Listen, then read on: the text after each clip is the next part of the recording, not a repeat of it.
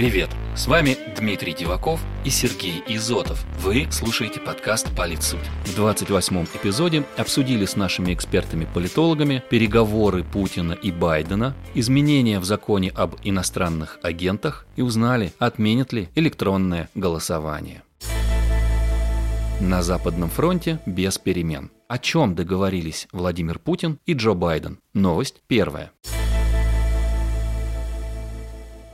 На прошлой неделе прошли переговоры между президентами России и США Владимиром Путиным и Джо Байденом. Главы государств общались два часа по видеосвязи. При этом российский президент в начале встречи заявил, что очень бы хотел увидеться с американским лидером лично. «Обязательно увидимся, мне бы этого очень хотелось», сказал Владимир Путин в ответ на сожаление Джо Байдена, что не получилось увидеться на саммите двадцатки в Риме. В Кремле отметили, что основной темой для разговора разговора стала ситуация вокруг Украины. Также лидеры двух стран обсудили двусторонние отношения, кибербезопасность и иранскую ядерную сделку. Позднее пресс-секретарь российского президента Дмитрий Песков пояснил, что в ходе переговоров Путин и Байден используют атрибутику дружественного общения. Однако тон обсуждения стоящих перед ними вопросов всегда предельно конкретный, не терпящий разночтений. Как считает журналист-международник Алексей Забродин, у этой онлайн-беседы было две глобальных задачи.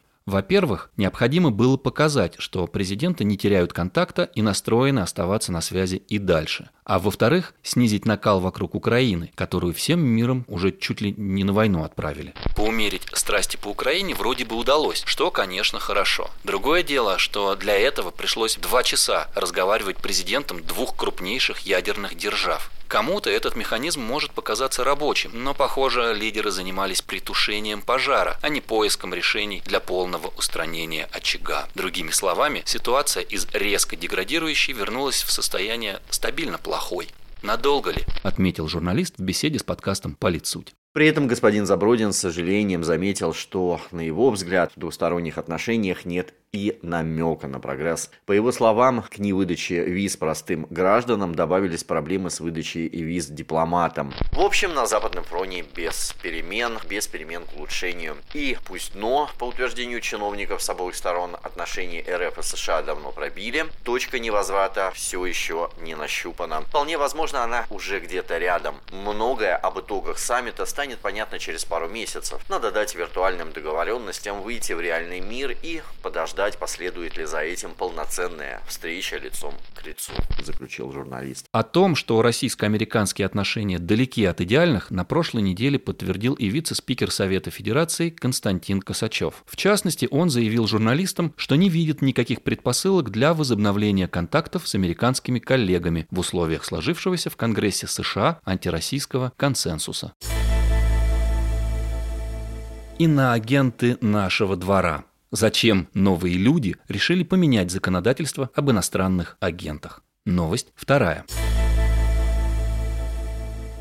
В Госдуме задумались об изменении закона об иностранных агентах. Так, депутаты фракции «Новые люди» внесли поправки, которыми предлагается признавать СМИ, некоммерческие организации и физлица иностранными агентами только по решению суда. По мнению авторов инициативы, необходимость изменений показывает российская правоприменительная практика. Сегодня в реестре иноагентов уже находится более 80 СМИ, более 70 НКО и более 60 физических лиц. Ранее о необходимости корректировки законодательства в этой сфере уже выступали депутаты фракции «Справедливая Россия за правду». Они, к примеру, предлагают ввести судебный порядок признания СМИ иноагентами и выносить предупреждение при первом нарушении. Кроме того, неоднократно этот вопрос поднимали и члены президентского совета по правам человека. По мнению политического юриста Антона Тимченко, необходимость изменения законодательства об иностранных агентах очевидна. По его словам, здесь и довольно широкие, если не сказать резиновые, границы того, что относить к политической деятельности, и легкость процедуры внесения в реестр иноагентов, в несудебный характер, и избыточные обязанности для физических лиц иноагентов, и неоднозначность критериев в отношении полученных финансов. Словом, действительно есть, что необходимо править. Однако сложно представить, что причиной этих изменений будет законопроект, внесенный фракцией «Новые люди». Несмотря на то, что законопроект написан довольно неплохо и внесен он был с явным намерением попасть в повестку в день видеоконференции Владимира Путина с членами СПЧ, одной из тем, которой давно анонсировался вопрос об изменении норм об иноагентах, отметил в разговоре с подкастом «Политсуть» эксперт. По словам господина Тимченко, если говорить не о политических предпочтениях, а с позиции юридической техники, более логичным было бы принятие единого акта об иностранных агентов вместо распыления норм об иноагентах по разным отраслевым законам. Наподобие американского закона Foreign Agents Registration Act. С такой идеей, кстати, недавно выступила Мария Бутина, добавил эксперт.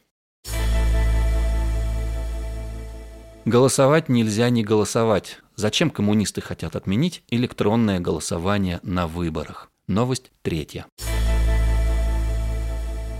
На прошлой неделе депутаты от КПРФ также внесли в Госдуму свой проект закона. Речь идет о законопроекте об отмене дистанционного электронного голосования. Коммунисты уверены, что в ходе прошедших в сентябре этого года выборов были выявлены серьезные недостатки в дистанционном электронном голосовании ДЭГ или для краткости ДЭГ, в связи с чем требуется прекратить действие положений законов, закрепляющих возможность проведения онлайн-голосования. Авторы законопроекта также считают, что подведение итогов ДЭГ в Москве произошло с задержкой по сравнению с другими регионами, участниками электронного голосования из-за технических трудностей. Кроме того, они выразили претензии к режиму повторного голосования, который позволял администраторам системы ДЭК изменять голоса в конце срока голосования.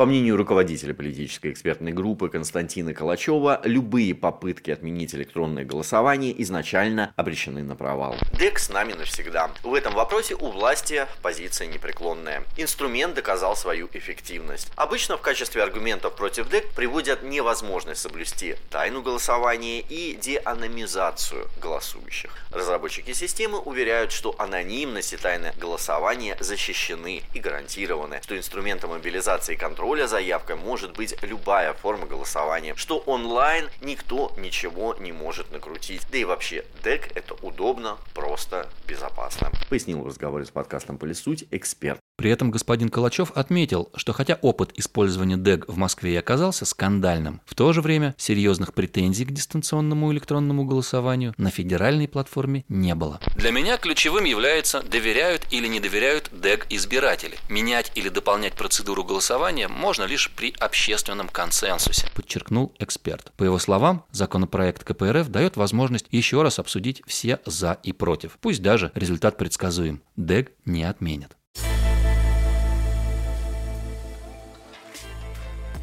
И это все новости на сегодня. С вами были Сергей Изотов и Дмитрий Диваков. Мы к вам вернемся уже в следующий понедельник. Хорошей вам недели.